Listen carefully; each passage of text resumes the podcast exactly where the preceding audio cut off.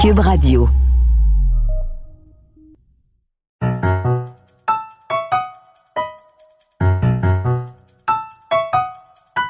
Ici Mathieu Bock-Côté et bienvenue aux Idées mènent le monde.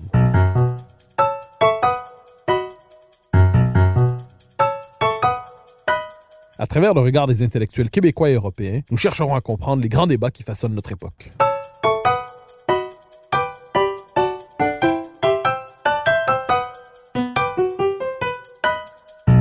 On nous le répète depuis des mois, la jeunesse serait woke.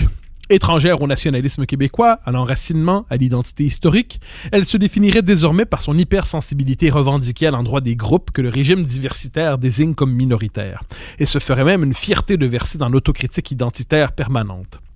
Est-ce que ce portrait correspond vraiment à la réalité? Se pourrait-il que les jeunes penseurs les plus intéressants soient justement ceux qui critiquent l'orthodoxie woke ou qui simplement mènent leur réflexion sans se soumettre à ses interdits, sans évoluer dans ses paramètres? Se pourrait-il que les jeunes intellectuels les plus intéressants appartiennent à ce qu'il faut bien appeler la dissidence intellectuelle?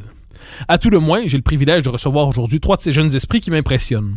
On les lit de plus en plus souvent sur plusieurs tribunes. Ils écrivent ou publient leur premier livre en ce moment. Et c'est un bonheur de les recevoir aux Idées mènent le monde. Je vous les présente. Alexis Tétrault. Bonjour, vous êtes que- candidat à la maîtrise en sociologie à l'UQAM? Euh, au doctorat, euh, doctorat maintenant, euh, depuis cette session-ci, euh, effectivement. en Ah bah faut, social- oui, candidat au doctorat donc en sociologie à l'UQAM.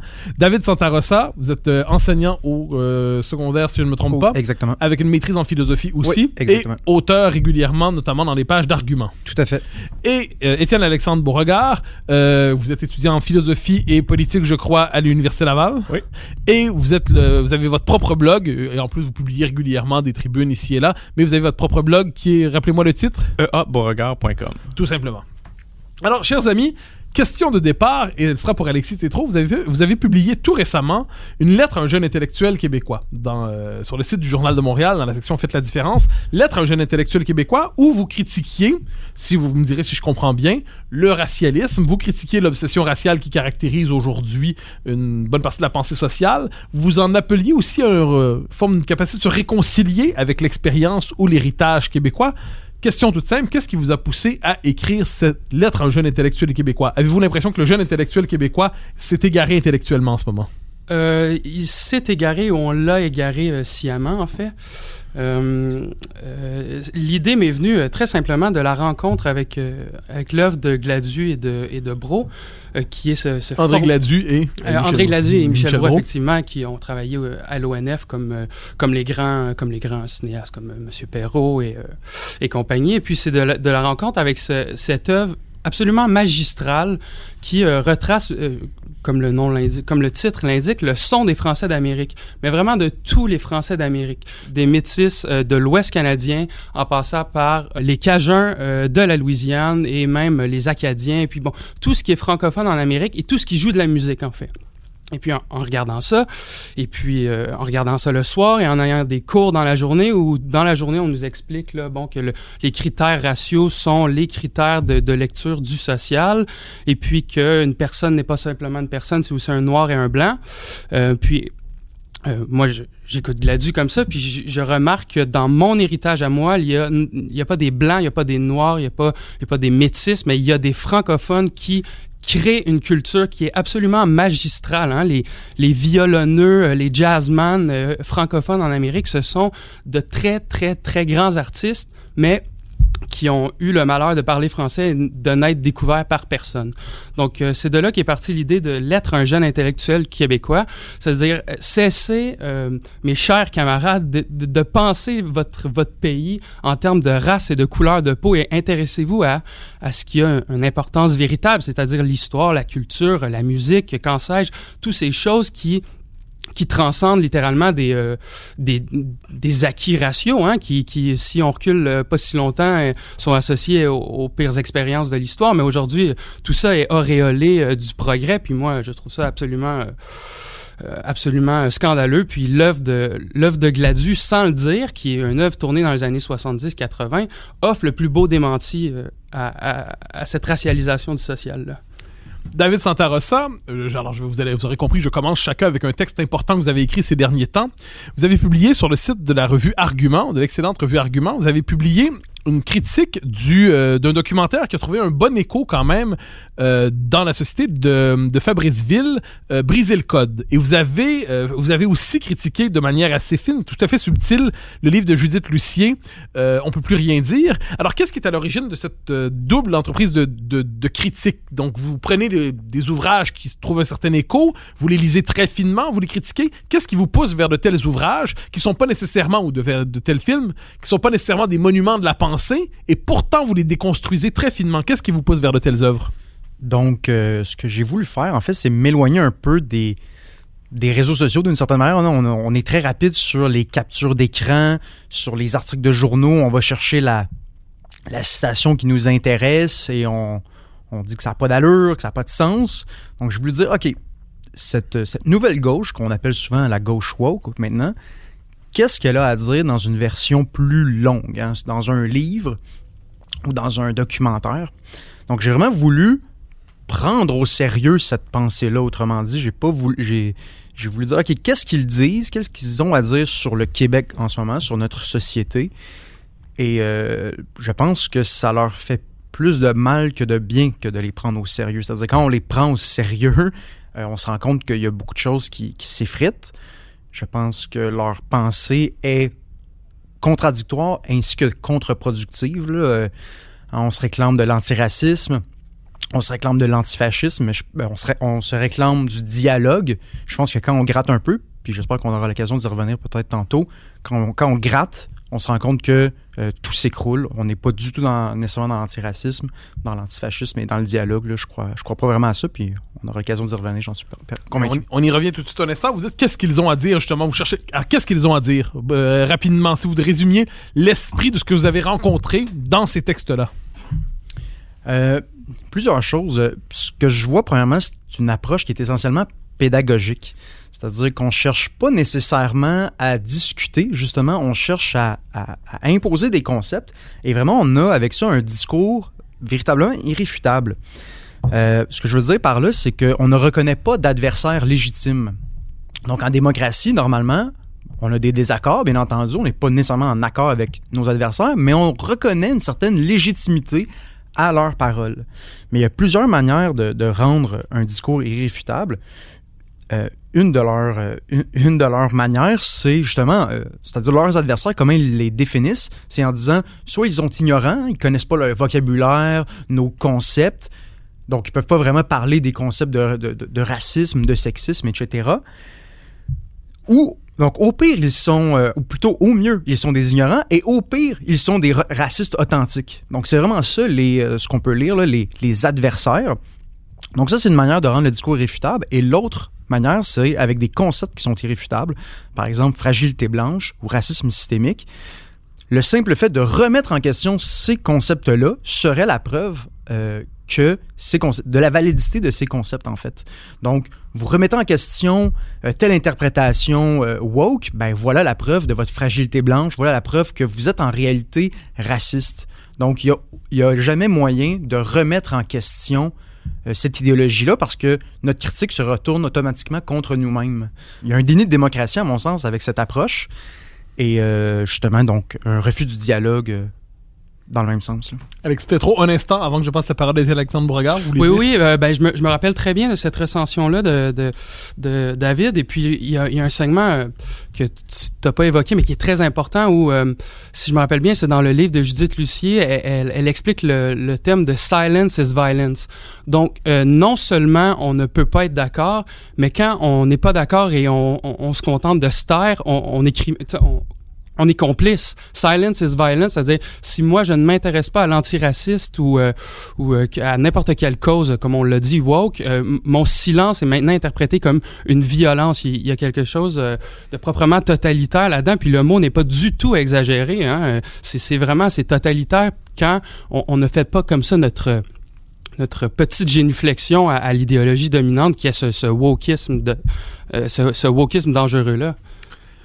Étienne Alexandre Beauregard, le troisième, le troisième invité. Alors, vous êtes peut-être, vous me corrigerez si je me trompe, mais peut-être le plus politique de, nos trois invités. Vous avez, euh, vous eu un engagement militant euh, au Parti québécois, ensuite à la CAC. Vous avez votre blog et vous avez publié un texte récemment qui a eu, d'ailleurs un texte directement politique sur l'avenir de l'idée d'indépendance, sur la question du nationalisme.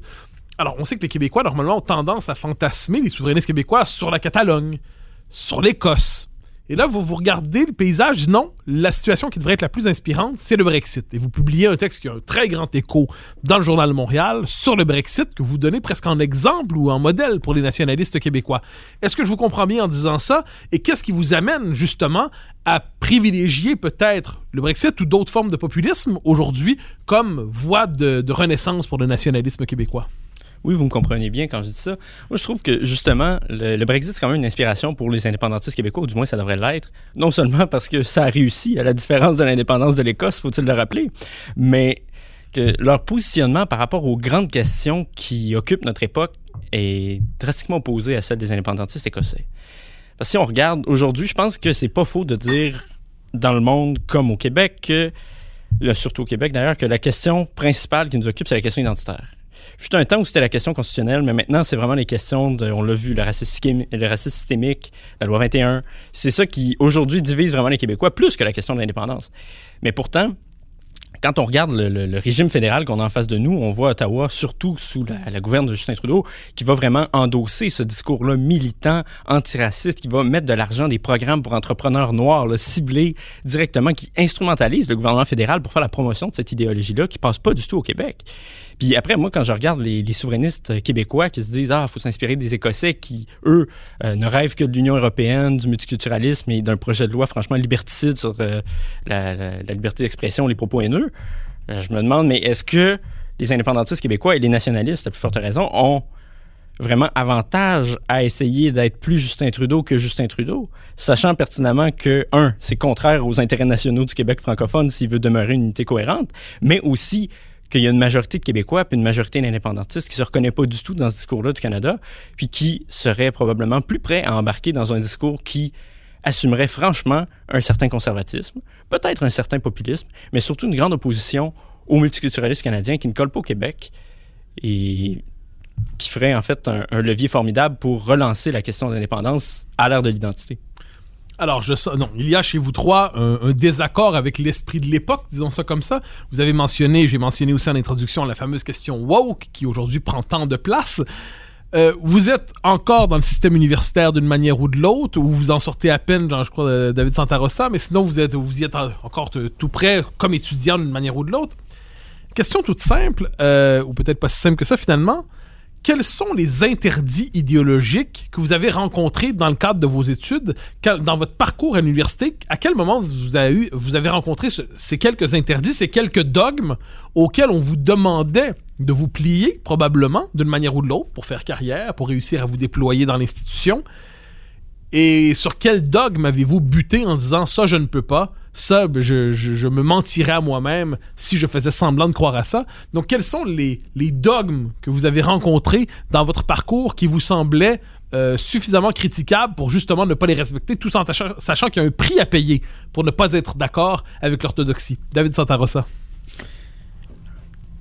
Un des dogmes importants, c'est celui euh, de l'objectivité. Et je m'explique. C'est-à-dire que l'objectivité serait nécessairement du côté des woke, d'une certaine manière. C'est-à-dire que quand on a, une approche euh, postmoderne, si on veut, ben ça, c'est pas considéré comme connecté idéologiquement, euh, curieusement. Hein. Il y a même des départements où est-ce que c'est vraiment la, norme. Il, y en a, il y en a quand même beaucoup.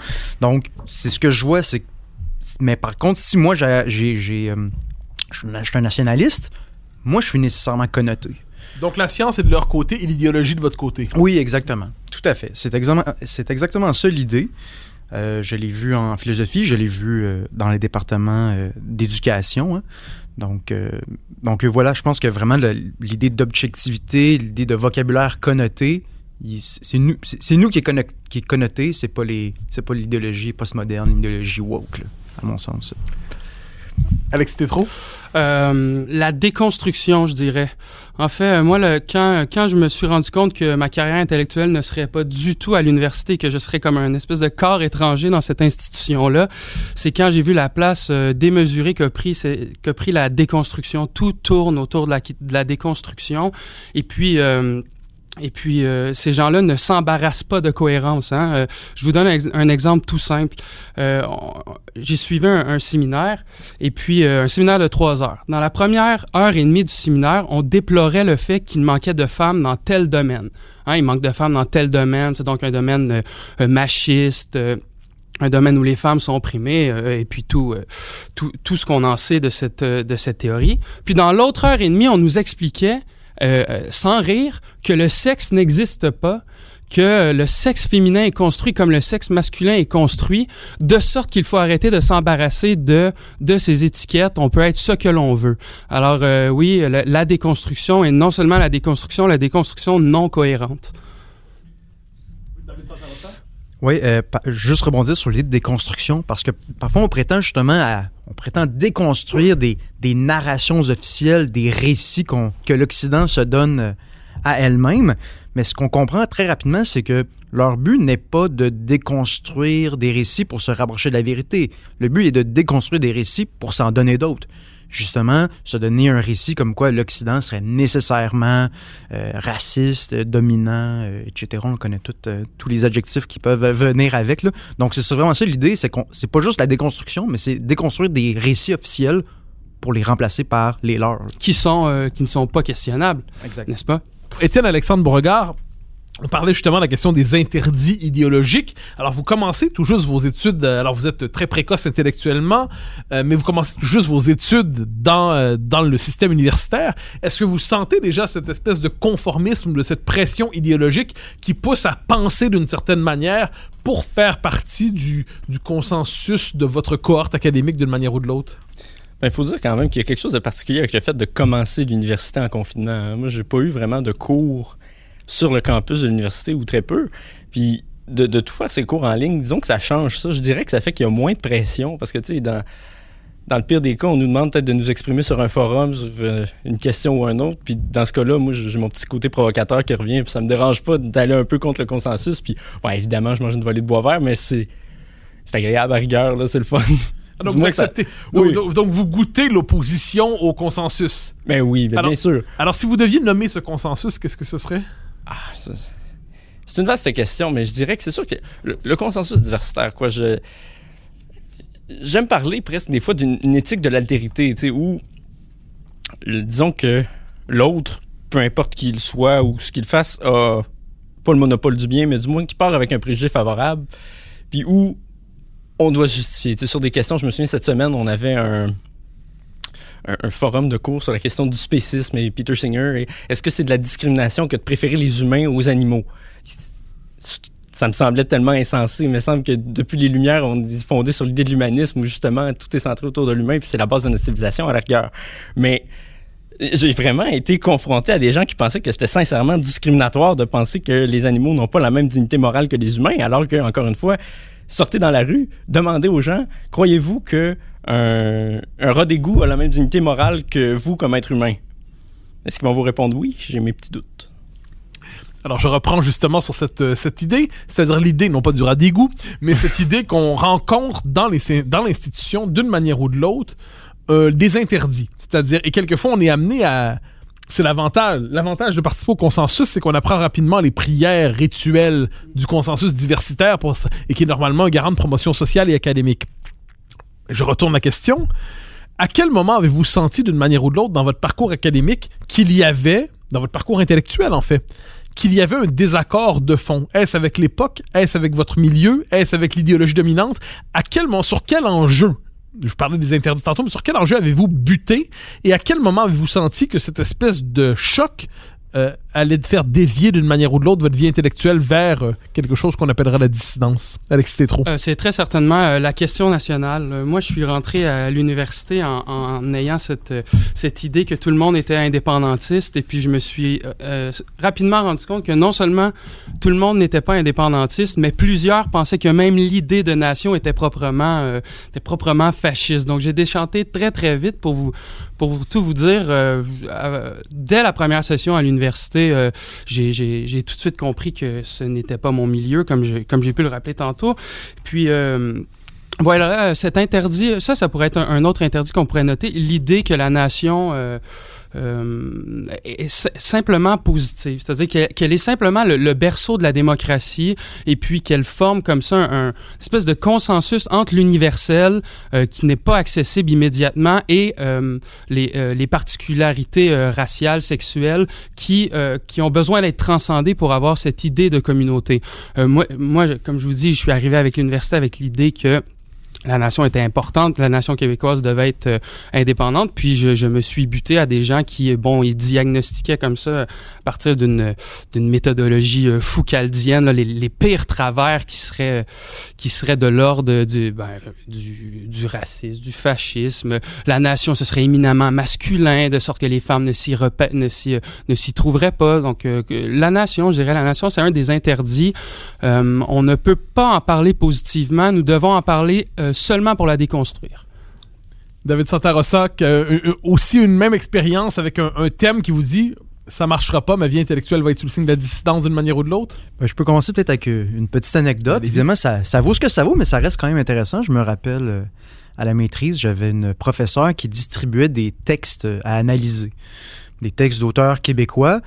Et, euh, et vous, vous étiez d'ailleurs, Monsieur Bocoté, dans- le lot des textes. Bref, la professeure distribue les textes à analyser et en les distribuant aux différents élèves, aux différents étudiants plutôt, elle commentait les textes en question, les auteurs, et finalement on comprenait euh, qu'il fallait arriver à telle conclusion dans notre analyse. Euh, je comprends. Donc lui, un tel, ouais, son argument est intéressant, mais je suis pas trop d'accord. Donc il y avait vraiment toute une espèce de, elle nous imposait un peu la conclusion à laquelle il fallait arriver. Donc euh, ça, j'ai rapidement compris euh, ce qu'il fallait faire dans ce cours-là, mais bon, j'avais quand même fait à ma tête et euh, bon, bref, il y, a- des- débats avec les, avec les professeurs par la suite, mais bon. Mais ce que je vois aussi comme vraiment comme interdit, puis c'est un, un peu en lien avec ce que Alexis dit, c'est toute la question des normes sociales. C'est-à-dire, dès qu'il y a une norme, cette norme-là est vue comme oppressante, elle va être interprétée comme raciste, sexiste. Euh, et c'est assez curieux qu'à notre époque, où on valorise, ou du moins c'est ce qu'on prétend, on valorise la diversité, on parle euh, de la différence, mais on est incapable de parler de... ben, c'est bien la diversité, mais qu'est-ce qui nous unit aussi? Puis ces normes sociales-là, je pense qu'elles permettent justement de nous unir dans cette différence-là. Je pense que la loi 21, justement, a essayé de faire ça, d'aller, de- de- de du commun dans la société. Puis je pense que le, Québec euh, a besoin de ce commun-là. Puis comme je vous dis, c'est ça qui est curieux à notre époque. On parle beaucoup, beaucoup, beaucoup de diversité, mais il faudrait parler une fois de temps en temps aussi de l'unité. Puis c'est pas clair avec euh, cette nouvelle pensée de gauche-là où se trouve l'unité euh, qu'on devrait trouver dans une société pour faire un monde commun. Il faut qu'il y ait une unité, à quelque part. Étienne Alexandre Beauregard? Oui, si je puis me permettre, il y, y a quelque chose de profondément ironique à cette idée-là que toutes les normes sont mauvaises, sont oppressives. Il y a des normes qui sont très saines, comme se laver les mains quand on sort des toilettes, mais aussi, il faut pas penser que ces gens-là, en critiquant les normes, n'en établissent pas d'autres, elles aussi. Le meilleur exemple qui me vient de ça, c'est dans un cours en ligne, comme quoi on est libéré un peu du dogmatisme universitaire en ligne, mais pas totalement. Je commence ma session, et puis je, vois mon professeur qui met sur le site de cours... euh, même si nous ne sommes pas sur le campus de l'université, euh, vous êtes probablement sur une terre autochtone non cédée. Voici une carte des terres autochtones du Québec. Je vous invite à la consulter pour savoir sur quel territoire non cédé vous vous trouvez. Donc maintenant, ça c'est un conformisme aberrant. Là. On n'est pas sur un territoire non cédé, mais il faut quand même le répéter juste pour être sûr d'être politiquement correct. Comme quoi, le nuage est maintenant devenu un, un territoire autochtone non cédé. C'est ce que j'en comprends. À la manière d'une prière, en fait, une prière rituelle que l'on doit répéter pour euh, lorsqu'on en entre dans l'institution. Alexis Tétro. Absolument, absolument. C'est c'est vraiment comme une prière. Hein? Euh, moi, j'ai un- un- un ex- un- une expérience semblable. Euh, souvent, on commence des phrases comme ça. Bon, euh, avec une assurance, moi, qui me déconcerte à chaque fois. Bon, euh, on sait que la société est éminemment raciste et sexiste. Ah bon? Ah, ah bon? La société est... euh, D'accord. Ah, OK. Puis là, tout découle de ça, évidemment, mais c'est c'est- vraiment le, le- le terme prière, je crois que c'est une... euh, C'est c'est euh, un très bon qualificatif parce que c'est un esprit de un, un esprit dogmatique.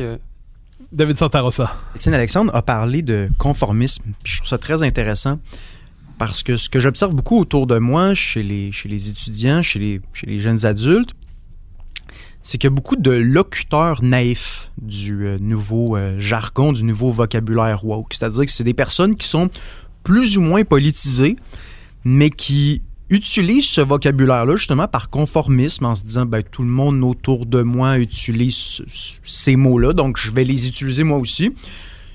Est-ce qui se pose la question euh, qu'est-ce que ça veut dire précisément? Euh, Je n'en suis pas certain. Puis ils se rendent compte aussi que c'est un vocabulaire qui apporte son lot de prestige social. Euh, Donc, C'est-à-dire. utiliser ces mots-là, ça vous situe avantageusement dans une classe, dans un milieu social? c'est, c'est- ça m'apparaît évident, puis ce qu'ils se rendent pas compte, puis je reviens avec ce que je disais euh, plus tôt, c'est qu'étant donné que c'est un discours qui est irréfutable, c'est un discours qui, qui milite, c'était le, titre de mon texte sur Judith Lucie, qui milite à la place de ses locuteurs. C'est-à-dire le simple fait d'utiliser ces mots-là milite à la place des locuteurs euh, pour, pour leurs idées. Donc ça, je pense que c'est vraiment euh, important de le voir. Euh, puis à, nouveau, je, comprends aussi ces locuteurs-là, c'est-à-dire que ils n'ont pas un immense intérêt pour la politique ou pour la vie des idées.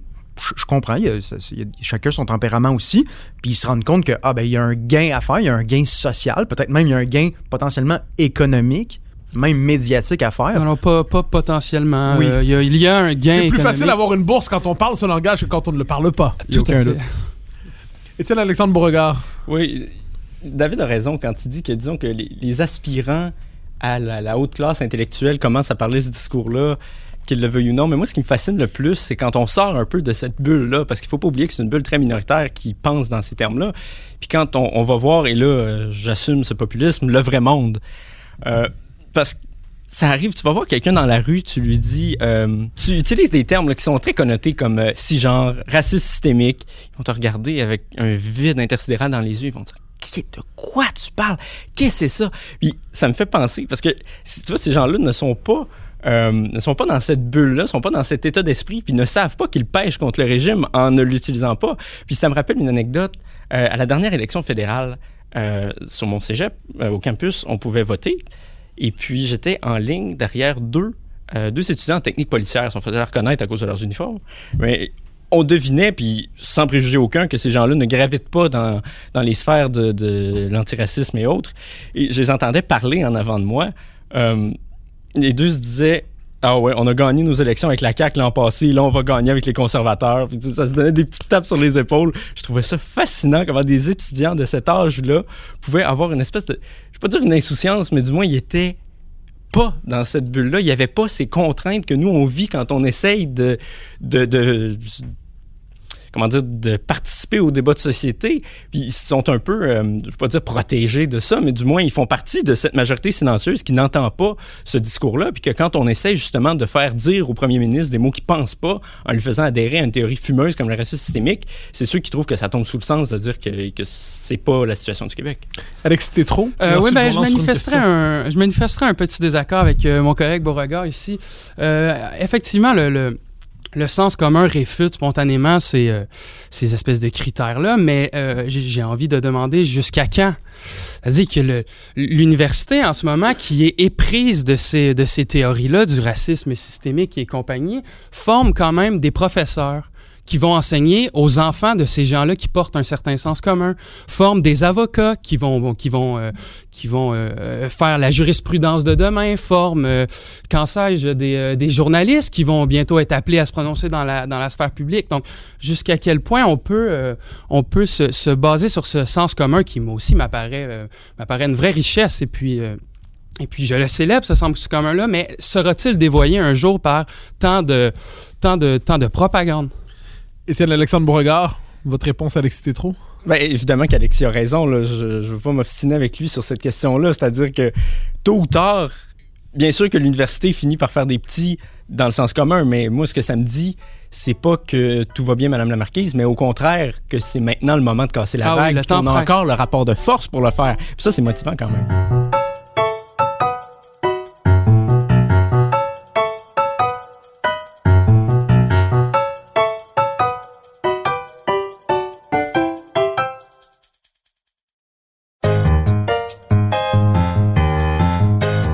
Je ne pense pas me tromper, peut-être me contredirez-vous, comme des figures de la, jeune dissidence intellectuelle au Québec. Des figures particulièrement inspirantes.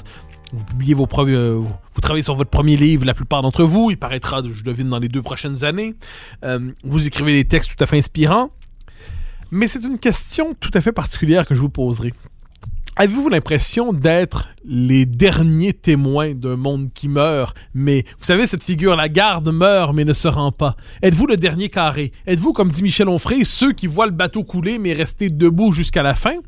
Ou est-ce que vous avez l'impression, et nous arriverons très bientôt à la question nationale, parce qu'elle a son importance, vous verrez, la question n'est pas sans lien, mais est-ce que vous avez l'impression d'être euh, au seuil, à l'aube d'une contre-offensive, d'une renaissance, d'une contre-attaque. Autrement dit, est-ce que vous vous engagez dans la vie intellectuelle convaincu à l'avance de votre défaite, mais convaincu qu'il faut néanmoins tenir, ou est-ce que vous croyez que vous pouvez renverser la vague? Alexis Tétrault? Euh, je... Suis assez pessimiste, euh, pour être honnête. Je, me ferai pessimiste sans être cynique. Euh, je n'ai pas l'impression que, que, que, le rapport de force soit à notre avantage. Et puis moi, je suis... Euh, je suis de ceux qui, qui, sans être décliniste, je suis pas décliniste, je, je crois quand même à la décadence et puis je crois vraiment que nous sommes au seuil. Oui, oui, je pense que, que nous assistons à, la fin de quelque chose et de ce quelque chose-là qui serait euh, qui serait une certaine idée de l'Amérique française. Euh, tel que porté par le Québec. Après, je m'engage dans la sphère publique, c'est évidemment parce que je crois, euh, je crois être capable de peser avec euh, mes amis ici, puis d'être capable de, de, de, renverser d'une certaine manière la vapeur. Mais cette question m'habite, et puis c'est parce que cette question m'habite là, je crois que je la porte avec autant, euh, avec autant de conviction. Alors, pour répondre à votre question, très pessimiste, mais en même temps, c'est à cause de ce pessimisme-là que je suis et je serai si énergique et si intransigeant dans la dans cette manière de, de, porter euh, de porter ce qui m'apparaît comme un joyau civilisationnel, c'est-à-dire euh, le Québec, l'Amérique française et puis euh, et puis tout, toute la culture qu'elle porte et l'histoire qu'elle porte. David Santarossa, êtes-vous le dernier romain ou le premier chrétien? je, je, réfléchis le Québec comme si on était à quelques années, quelques décennies, quelques décennies de, voir le peuple québécois s'assimiler au, continent américain. Euh, vraiment, j'agis comme ça. J'ai peur que ça arrive, évidemment. Euh, donc, euh, ouais, c'est ce que je dirais pour l'instant. Puis même, en tout cas, je... il m'arrive parfois même d'acheter des livres en me disant si moi je ne l'achète pas, personne ne va l'acheter. J'ai comme une espèce de responsabilité de passeur de culture. Peut-être que d'autres personnes autour de la table sont comme ça en se disant si moi je ne le fais pas, personne ne va le faire. et donc c'est important pour moi de, poursuivre cette mémoire nationale, cette mémoire québécoise. Étienne Alexandre Beauregard, vous êtes le plus des trois peut-être le plus engagé en politique active. La politique active présuppose la possibilité de la victoire. Euh, est-ce que vous êtes, je reprends la question, est-ce que vous arrivez dans ce combat persuadé que c'est fini, mais qu'il faut quand même se tenir debout, ou est-ce que vous arrivez avec le sentiment de la possibilité de la victoire? contrairement aux collègues Tétrou ou Santa Rosa, je suis plutôt l'éternel optimiste. Puis surtout, justement, comme vous le dites, M. Bocoté, j'ai surtout passé par la politique pour m'impliquer dans le débat public. Puis je pense que si je fais juste une analogie avec mon début en politique, j'ai toutes les raisons d'être optimiste. Parce que moi, il faut savoir, j'ai commencé au Parti québécois euh, au début 2017. Il faut savoir, c'était pas rose à cette époque-là. hein. Le gouvernement Couillard, on savait qu'il était corrompu moralement et fiscalement. Et malgré tout, régnait en maître dans les sondages à peu près 40 euh, que- en agitant l'épouvantail référendaire pour terrasser le Parti québécois, qui n'a pas su s'en relever depuis.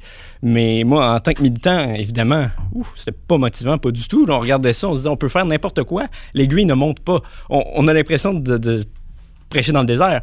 Mais depuis, moi, depuis le 1er octobre 2018, je suis optimiste. Je suis optimiste. Puis je veux pas me faire un, un propagandiste caquiste en disant ça, parce que c'est pas ça que je dis. Mais je dis que D'autant que vous êtes indépendantiste. oui, bien sûr que je suis indépendantiste, mais euh, avec cette élection-là, la CAQ a servi quelque chose de plus grand qu'elle. Elle a quand même montré que le peuple québécois a encore un désir de vivre, qu'il était possible de rassembler la majorité francophone derrière un parti pour dire aux libéraux, là c'est assez. Là, vous en avez assez fait. On- a le goût d'être on a le droit d'être pour une fois. Puis pour moi, au-delà des mesures concrètes qu'il met en place, c'est quand même ça qui incarne François Legault. C'est le droit de dire qu'on existe, le droit de dire que actuellement il y a, des théories, il y a des, des choses qu'on veut nous imposer qui nous ressemblent pas, qui vont contre nos intérêts, qu'on a le droit de dire non. Puis l'appui qu'il reçoit est conséquent. Puis pour moi, cet appui-là, c'est la plus belle preuve que le discours nationaliste est non seulement encore vivant, mais qu'il y a là un terreau fertile pour un indépendantisme qui souhaiterait s'assumer. David Santarossa, mais je vous relance avec une question. On évoque euh, la question nationale se dessine peu à peu, elle a déjà été évoquée. Je parlais tantôt du dernier Romain ou du premier chrétien, hein, mais une forme de, de résignation admirable dans la défaite ou d'une espérance néanmoins malgré le fait que les premiers jours sont difficiles. Mais je ramène la question sur la question nationale. J'ai le privilège d'être un peu plus vieux que vous, j'ai 40 ans, c'est-à-dire que j'ai été élevé dans un Québec où la question nationale allait de soi. J'ai vu un jour qu'elle n'allait plus de soi et j'ai été surpris. J'ai vécu 1995, j'en ai des souvenirs très directs, la possibilité de la victoire, le sentiment d'un troisième rendez-vous qui était certain. J'étais socialisé mentalement dans le récit de la Révolution tranquille qui nous disait ça va finir par ça ne pourra pas toujours ne pas arriver. Hein, Miron. Je vous regarde aller, les trois, vous êtes euh, plus jeunes que moi, l'âge compte dans les circonstances. Vous arrivez dans, je, je ne pense pas me tromper en disant que vous êtes les trois indépendantistes. Euh, si, si je me trompe, vous me corrigerez. Vous arrivez dans ce combat, vous arrivez dans cette bataille, mais sans horizon euh, de victoire possible. Vous êtes les héritiers d'un combat perdu. Vous êtes les héritiers d'un combat vaincu, et pourtant vous embrassez cette cause. Qu'est-ce qui vous y conduit? David Santarossa et ensuite Alexis Tétrault. Ben, je pense qu'en ce moment, il y a un. On, brasse les cartes un peu politiques. Hein? Euh, Étienne Alexandre en parlait justement de son passage du, du Parti québécois à, la CAQ. C'est-à-dire que c'est. En ce moment, moi, je vous dirais que j'ai une position euh, nationaliste élargie. Euh, C'est-à-dire que je, demeure content que la CAQ est au pouvoir. À mon sens, on fait des gains en ce moment.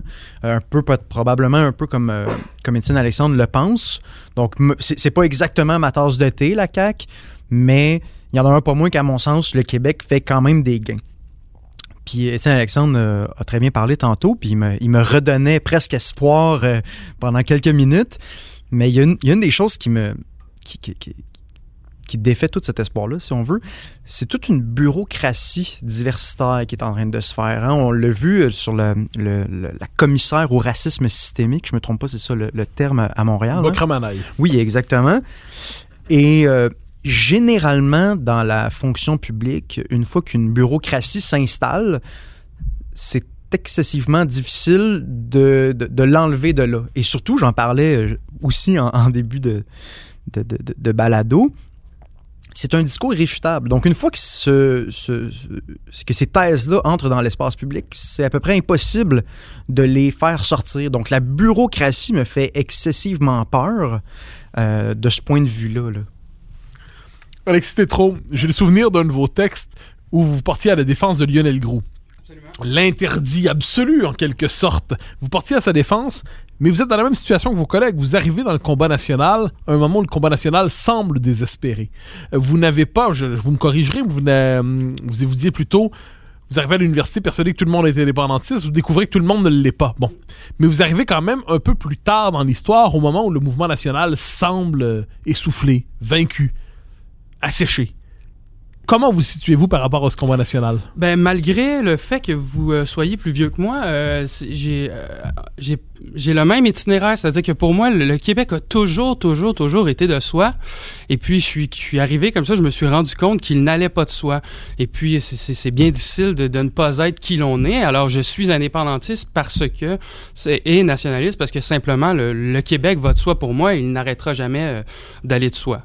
Et puis, ma- malgré le fait, comment dire, euh, même si la cause nationale est, en, plein déclin, je ne peux pas renier ma nature. Et puis, euh, et puis cette nature, c'est d'être nationaliste.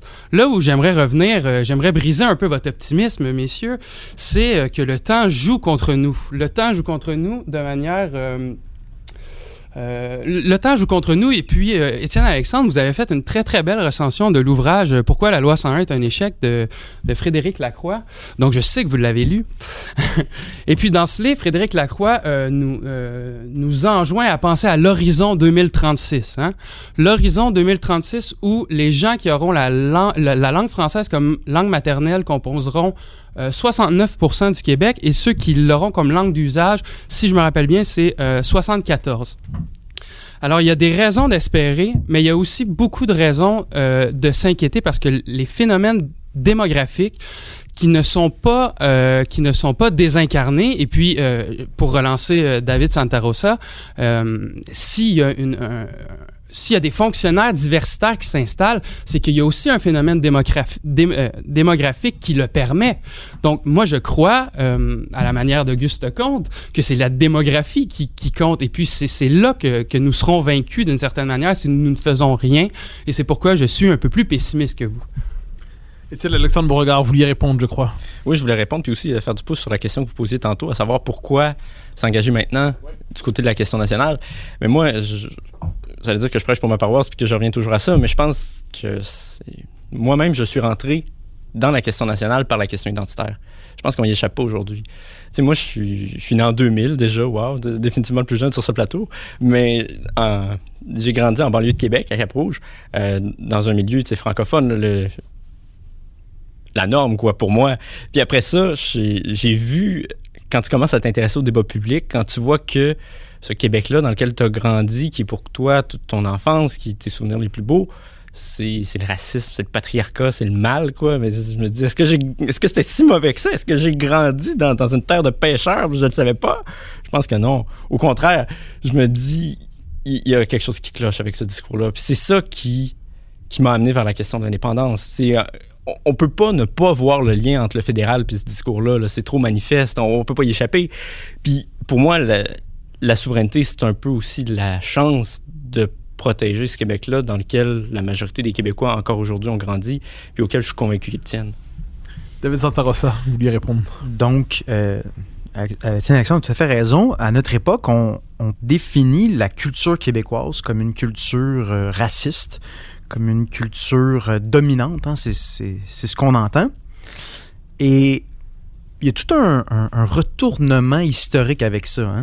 C'est-à-dire que depuis des décennies, depuis des siècles même, on se fait mépriser culturellement. hein. On connaît euh, les fameux mots euh, de Durham sur notre histoire. Ben, on parlait pas en termes de Québec à l'époque, mais vous comprenez l'idée.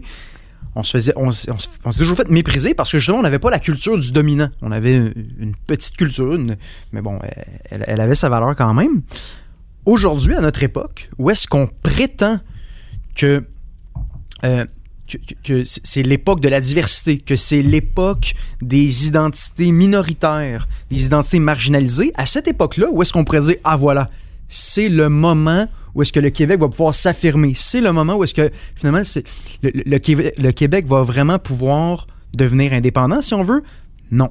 C'est à ce moment-là où est-ce qu'on dit non, votre culture est celle du dominant. Et là, on arrive, et ça, à mon sens, c'est le drame de l'histoire québécoise, c'est que tout en ayant la fragilité culturelle des petits peuples, des petites nations, euh, tout en ayant, bref, cette fragilité-là, le Québec n'a pas ce statut-là aux yeux de la bien-pensance actuelle. Donc, nous n'avons plus le privilège du minoritaire, non plus que le pouvoir du majoritaire. Exactement. Parce que c'est pas parce qu'on nous dit qu'on est dominant qu'on le devient soudainement. là. C'est La couleur de peau ne suffit pas. Exactement.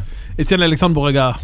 Ouais, mais je pense que l'intervention de David révèle un peu ce que je dis depuis tantôt, c'est-à-dire que le, le, le discours actuel, le discours multiculturaliste et euh, ce dont on parle depuis tantôt, la rectitude politique, c'est un peu aussi euh, le masque du, colonisateur anglo-saxon qui revient, quoi. Puis je pense que oui, c'est un peu un dommage pour les Québécois qui peuvent pas se réaliser en tant que minorité, mais je pense qu'au contraire, ça nous donne aussi les outils pour avoir la le regard critique qui est nécessaire sur ce discours-là, puis être capable de riposter. Parce que moi, je pense que notre, euh, disons, notre histoire de, de coloniser, faut le dire, ça nous apprend aussi, devant ce discours-là, qui nous est étranger, qui veut nous imposer des termes qui sont pas les nôtres, on peut dire, attendez, ça, c'est un discours de colonisateur. là. Vous êtes en train d'envahir notre espace, vous êtes en train de le redéfinir. C'est pas ça qu'on veut. Puis je pense que justement, notre expérience de petite nation, ça nous permet aussi de riposter. Puis encore une fois, je vais me faire l'éternel optimiste, mais je pense que ça joue pour nous. Plus qu'autre chose. Alexis Tétron. Ah oui, ben, euh, j'ai trouvé très intéressant euh, ben, vos interventions, mais notamment celui de David Santarossa, parce que justement, je viens d'écrire un livre sur la question. C'est-à-dire cette idée maintenant que le Québec est une nation majoritaire. Je trouve qu'il y a une... euh, en fait, c'est une idée très, très curieuse. Euh, moi, j'ai étudié ce que, ce que j'ai appelé la, la mythologie politique de la vulnérabilité. Euh, et puis, c'est- vraiment c'est le, le fil conducteur de notre histoire. C'est que nous sommes minoritaires. Et puis, c'est- étant minoritaires en Amérique comme ça, dans un espace euh, très homogène, nous allons et nous pouvons disparaître. Ça, c'est- ce fut le ce fut ce que j'ai appelé, ah, d'ailleurs, dans un, dans un ouvrage collectif euh, que, que, que nous tentons de faire publier avec mes deux collègues ici et euh, d'autres euh, d'autres jeunes plumes, c'est ce que j'ai appelé le fil d'Ariane de notre histoire, hein, cette idée que nous pouvons disparaître et que nous sommes une, une nation minoritaire. Et puis, à partir de la Révolution tranquille, alors que le, se cristallise l'identité québécoise, il y a... l'identité qui l'identité majoritaire qui se cristallise à la fois sauf que cette idée, cette identité majoritaire là elle est évidemment conditionnelle conditionnelle à l'indépendance du Québec puis en 2021, on se retrouve avec euh, le, pire des deux mondes, si je peux dire. C'est-à-dire que nous sommes une nation minoritaire, nous sommes une minorité euh, en Amérique, mais nous avons cette conscience issue de la Révolution tranquille que nous sommes une nation majoritaire. Alors, euh, euh, nous sommes perdants des deux côtés. C'est-à-dire que lorsque lorsqu'on parle de, de droits des minorités, bon là, on est, on est tout de suite une, majorité qui serait, euh, qui serait capable d'opprimer ces, minorités. On l'a vu avec, euh, avec la loi 21. Mais en même temps, on est toujours en train de vider la mer avec, avec une cuillère, puis de sauver, sauver euh, la langue française parce que nous sommes une nation minoritaire. Donc, on, on est euh, le pire des deux mondes, c'est-à-dire nous sommes minoritaires, mais nous avons la conscience majoritaire. Alors, on se rapproche de la fin de cette émission, hélas. Je dégage un peu les voies d'avenir, c'est bête à dire, mais la première d'entre elles va vous sembler peut-être un peu, euh, une question peut-être un peu simple. Est-ce que vous avez l'impression d'être, je reprenais tantôt la figure du dernier Romain, mais je vais utiliser une autre image là. Est-ce que vous êtes véritablement euh, les ultimes défenseurs d'une tradition assiégée ou êtes-vous peut-être les représentants euh, inavoués d'une majorité qui ne parvient pas à accéder à l'espace public, du moins dans le milieu intellectuel? Je le dis autrement, est-ce que le wokisme dans lequel vous êtes condamné à évoluer, est-ce que c'est véritablement l'idéologie dominante du milieu dans lequel vous évoluez, ou est-ce que fondamentalement vous sentez qu'une forme de majorité silencieuse qui n'ose dire son nom, qui n'ose s'exprimer, mais qui peut-être partage votre sensibilité? Étienne Alexandre Beauregard. Ben, c'est drôle qu'on aborde cette question-là parce que pas plus tard que la semaine dernière, je faisais paraître euh, dans le Journal de Montréal un texte qui s'intitulait Au nom de la majorité milléniale silencieuse où euh, je, reprenais un, tweet de l'animatrice Marie-Louise Arsenault qui, dans le fond, instrumentalisait un peu ma génération. C'est ce que je disais pour dire que, euh, dans le fond, c'était la génération des enjeux de genre, de la lutte au racisme, bref, du wokisme. Et je revenais avec des sondages qui ont été réalisés suite à l'élection de 2018, justement, où on voit que le premier parti chez les jeunes, c'était qui? C'était la CAQ. Les jeunes étaient en majorité pour la loi 21, étaient en majorité pour les baisses de seuil d'immigration que proposait la CAQ. Puis dans le fond, je me disais, mais au, nom de qui parlent ces jeunes qui se réclament de notre génération? Mais je pense qu'il y, a un peu... euh, il y a une dualité qu'il faut voir aussi parce qu'il y a, disons qu'il y a la sphère du débat public puis il y a la réalité. Puis actuellement, dans le débat public, définitivement que le wokisme est majoritaire et dominant. Sans ça, des gens comme nous qui partageons les opinions qui sont assez consensuelles pour une majorité, on n'aurait jamais l'étiquette de sulfureux, controversé, dissident. On, on- Nauséabond. nauséabond, on serait, on serait juste le, le- le Joe sur le côté de la rue, là. Mais on n'a pas ça en ce moment. Mais je trouve que ça fait une dynamique politique qui est extrêmement intéressante. Comme, euh, on le voit juste avec le gouvernement de la CAQ, là, qui est au pouvoir sur papier, mais quand on regarde dans la réalité, dans la joute politique, plus souvent qu'autrement, ce gouvernement-là n'est pas au pouvoir. Quand les partis d'opposition, quand les journalistes décident qu'ils se mettent en gang pour attaquer le premier ministre puis lui dire pourquoi est-ce que vous reconnaissez pas le racisme systémique, combien de temps encore allez-vous tenir comme si c'était inévitable, mais on voit qu'il y a vraiment un fossé entre la sphère politique, la sphère du débat public et la sphère je ne veux pas dire la sphère réelle, mais du moins le citoyen moyen qui, pour lui, c'est même pas une question qui se pose à savoir si que ça caractérise le Québec, voyons que non.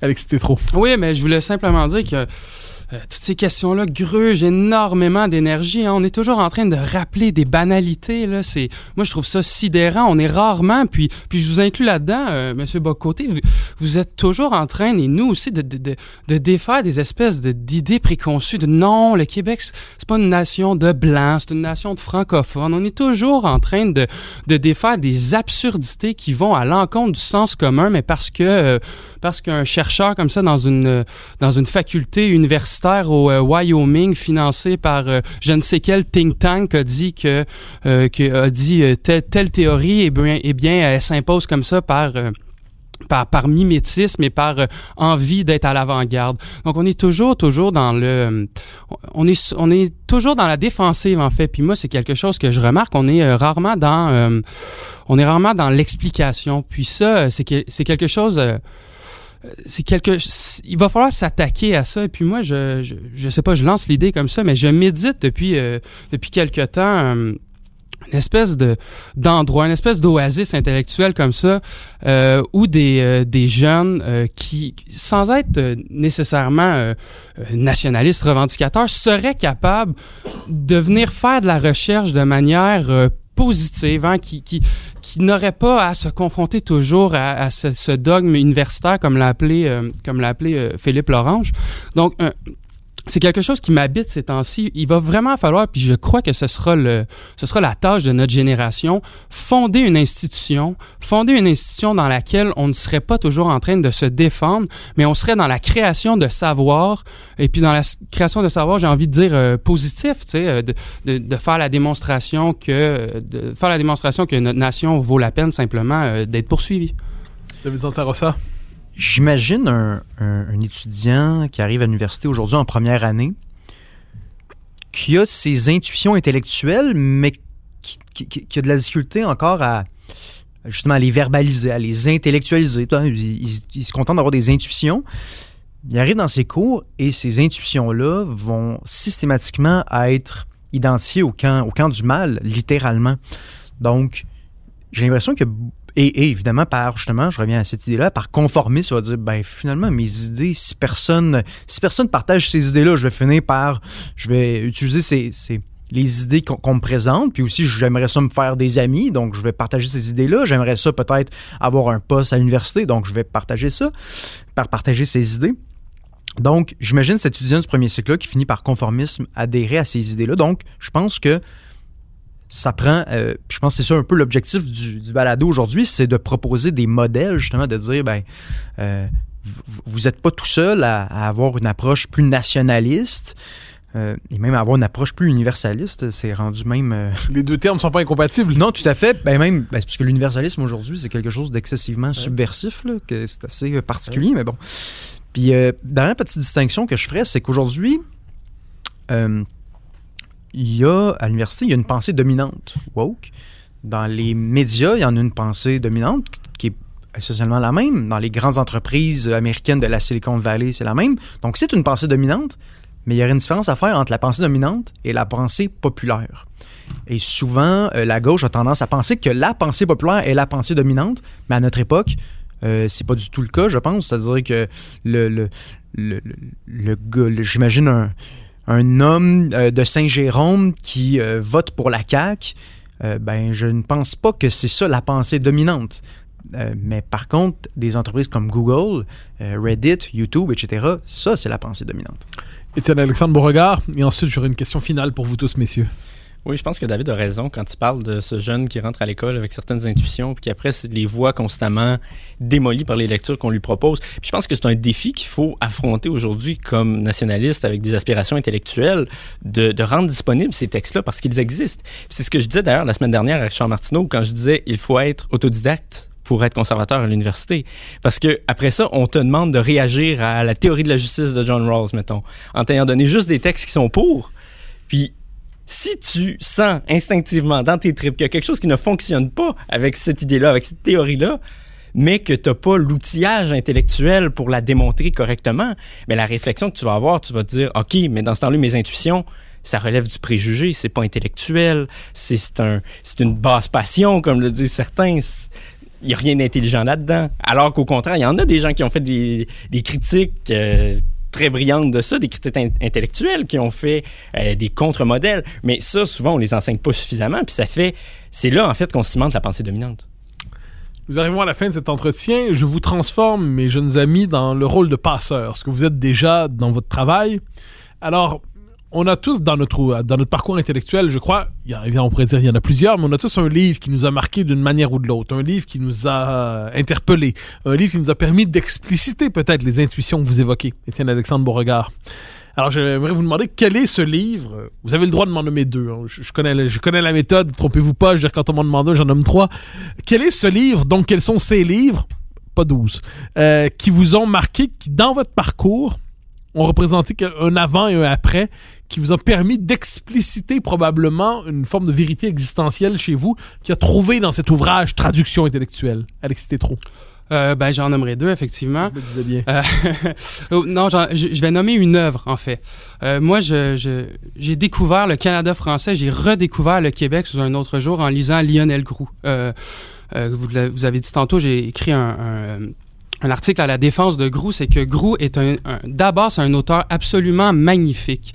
Moi, genre, on tend à l'oublier là, mais euh, mais Grou, c'est une plume absolument magnifique qu'il faut lire. Euh, comme, comme disait Frigo, euh, tel qu'en lui-même ou seulement pour lui-même. donc Grou qui m'a qui m'a reconnecté parce que Évidemment, quand je suis arrivé à, à, l'université, bien que bien que j'étais nationaliste et indépendantiste, moi je croyais que le Québec commençait en 1960. Alors Grou m'a reconnecté avec une histoire très profonde et puis écrit de manière absolument magistrale. Et puis le deuxième, que, que deuxième livre que j'ai envie de nommer, c'est euh, dans le sillage, euh, d'une certaine manière, Groulxis, qui, qui voit l'histoire non pas comme euh, une science poussiéreuse, mais vraiment comme, comme les tripes de l'humanité. C'est La Compagnie des Ombres de Michel de Gégère. Un livre magnifique. Un livre absolument magnifique qui où De Gégère nous incite à voir l'histoire non pas comme comme euh, un répertoire d'anecdotes. Hein. Aujourd'hui, les historiens publics, ils, vont sur les tribunes nous parler de l'histoire des condons, l'histoire de la vodka, l'histoire de cansage, des trottoirs. Donc, De Gégère dit non, ce n'est pas une science anecdotique. Et puis, d'autre part, ce n'est pas euh, ce qu'il va appeler une science de laboratoire.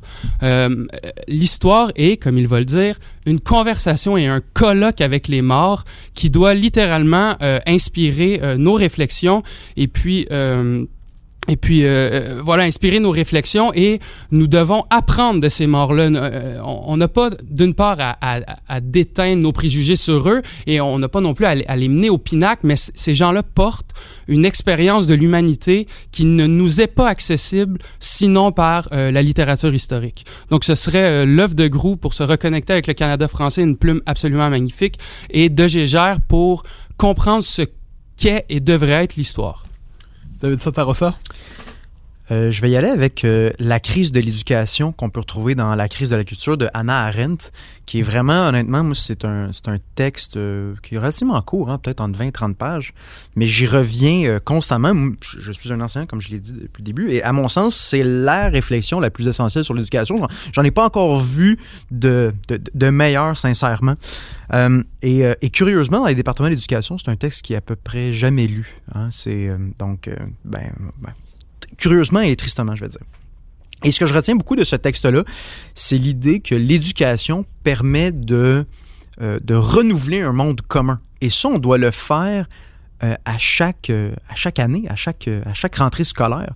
Et je me rappelle, quand j'étais à l'université, j'avais j'avais suivi un cours d'histoire de l'art, un cours option d'histoire de l'art. Et le, le professeur disait, ben, on, on parlera pas de Léonard de Vinci, tout, tout le monde le connaît. On, on- on connaît ça. Je me disais, non, mais l'éducation, c'est, premièrement, c'est, faux que tout le monde le connaît. Et de deux, c'est justement, il faut renouveler ce monde commun-là. C'est, c'est lieu de la culture, c'est lieu commun de la culture. Il faut les renouveler à chaque génération parce que les, enfants, au même titre que les immigrants, arrivent au Québec et ils sont, des, ils sont étrangers à ce monde. Donc, il faut les intégrer à ce monde au même titre que les nouveaux arrivants. Donc, moi, je, vois ça de la même manière. Et autre, autre livre, très rapidement, euh, qui n'est pas un livre euh, à très grande prétention intellectuelle, je pense, mais c'est un très, très beau livre. C'est euh, Camarade, ferme ton poste de Bernard Raymond qui, à mon sens, est vraiment, euh, est vraiment magnifique. Comme je vous dis, on, on rentre pas dans les grandes théories fumeuses intellectuelles, mais on a là vraiment un véritable amour du Québec, un amour de la transmission, un amour de la culture québécoise, un respect pour ceux qui nous ont précédés. Hein. C'est un livre qui nous qui permet de comprendre que, OK, mais le, le- le- le- je suis dans 93, justement, le monde n'a pas commencé à 93, le monde a commencé bien avant. Donc, euh, les deux, euh, les- je je pense que les deux livres se, se- se complètent d'une certaine manière. Étienne Alexandre Beauregard, vous avez le privilège des dernières euh, recommandations de lecture. Ben, Puisqu'on a le droit à deux, je vais y aller avec deux moi aussi. Et je vais commencer avec La Société des identités de Jacques Beauchemin, qui est vraiment tout un livre. Je suis tombé là-dessus presque par accident. Un petit livre, à peu près 200 pages, peut-être moins. Franchement, quand j'ai fini ça, là, j'en pouvais plus. J'avais l'impression d'avoir redécouvert le Québec, d'avoir redécouvert la nation aussi. Puis ce que j'ai vu dans l'œuvre de Beauchemin, c'est un peu justement le lien dont on parlait entre la nation puis l'universalité. Puis euh, une part de son propos qui m'a marqué le plus, c'est quand il parle des revendications minoritaires puis comment elles se sont transformées entre les années 60 et aujourd'hui. Il parle, mettons, du mouvement des Noirs aux États-Unis. Ce que les Noirs disaient à cette époque-là, par la voix de Martin Luther King, c'était Nous sommes des Américains, nous aussi. Nous partageons votre patriotisme américain, nous voulons en faire partie, nous voulons être traités comme des Américains, comme tout le monde. Aujourd'hui, qu'est-ce qu'on dit? On se dit l'idée de l'Amérique, c'est la, la- la blancheur, l'idée de l'Amérique, c'est l'oppression. On veut jeter l'Amérique au vidange parce qu'on veut rien savoir. Puis ça, ça, s'applique au Québec aussi. Si on pense à la Révolution tranquille, qui a été aussi un haut lieu de la Révolution des femmes au Québec. Mais maintenant, euh, disons, ces mouvements-là, revendicateurs, trouvent plus ce qu'ils cherchent, ça a l'air, dans l'universalité, puis ils veulent la rejeter. Puis je trouve que c'est- très dommage parce que l'universalité, justement, ça fournissait un cadre pour tous se reconnaître et faire avancer ces luttes-là en sachant qu'on a quelque chose de commun, puis que c'est au nom de ce qu'on partage qu'on a fait avancer. Et pour le second livre, ce sera un livre américain, euh, Culture Wars de James Davison Hunter. Et puis je trouve que c'est un livre qui reflète quand même le moment qu'on vit en ce moment au Québec. Parce que si on regarde le, sous-titre de ce livre-là, c'est The Struggle to Define America. Et je pense qu'en ce moment, on vit une lutte pour définir le Québec, pour définir son histoire, pour définir ce qui est aujourd'hui puis ce qui doit être dans l'avenir. C'est ça les querelles historiques qu'on a en ce moment, à savoir est-ce que les colons de Nouvelle-France étaient des, braves hommes porteurs de civilisation ou est-ce que c'était des esclavagistes, euh, des esclavagistes sans merci, sans pitié? Parce que si, si on contrôle le passé, on contrôle aussi le présent puis on contrôle l'avenir. hein. Puis Vous êtes orwellien. évidemment. Mais euh, c'est c'est ce que Hunter euh, nous rappelle, dans le fond. Souvent, la- l'idée qu'on se fait de la nation, c'est aussi l'idée de ce qui est acceptable de dire, de ce qui est inacceptable de dire, de, des projets qui sont légitimes comme projets d'avenir pour le Québec aujourd'hui. Puis je pense que c'est ça le danger aussi si le récit historique de la Révolution tranquille, le récit de reconquête, qui était le nôtre, qui était d'ailleurs largement inspiré par Lionel Groux, puis après par euh, l'École de Montréal, si ce récit-là venait à périr, puis qu'on avait le récit des Fabriceville et des Émilie Nicolas qui nous définissaient, mon Dieu, mais la culture québécoise vaudrait plus la peine d'être perpétuée. C'est le goulag, le Québec. Il faudrait tout s'agresser au vidange si on adhère à ça radicalement. Si on pense que c'est ça l'histoire du Québec, ben, euh, ça vaut pas la peine de continuer le combat. C'est pour ça, justement, que la guerre culturelle est importante. Étienne Alexandre Beauregard, David Santarossa, Alexis Tétrault, c'était un plaisir de vous recevoir aux Idées le monde. Je vous remercie. Je rappelle qu'on peut vous lire Étienne Alexandre Beauregard sur votre blog eabeauregard.com. Voilà. Précisément. David Santarossa, plusieurs de vos textes sont disponibles sur le site de la revue Argument. Alexis Tétrault, on peut vous lire notamment dans le Journal de Montréal et ailleurs. Vous avez vu dans le Devoir aussi. Vous tous, vous nous préparez votre premier livre. Ce sera un plaisir de vous recevoir chacun d'entre vous en solo, en individuel, lorsque votre livre paraîtra. C'était un plaisir de vous recevoir, messieurs. Merci. Merci à vous. Merci beaucoup. Merci.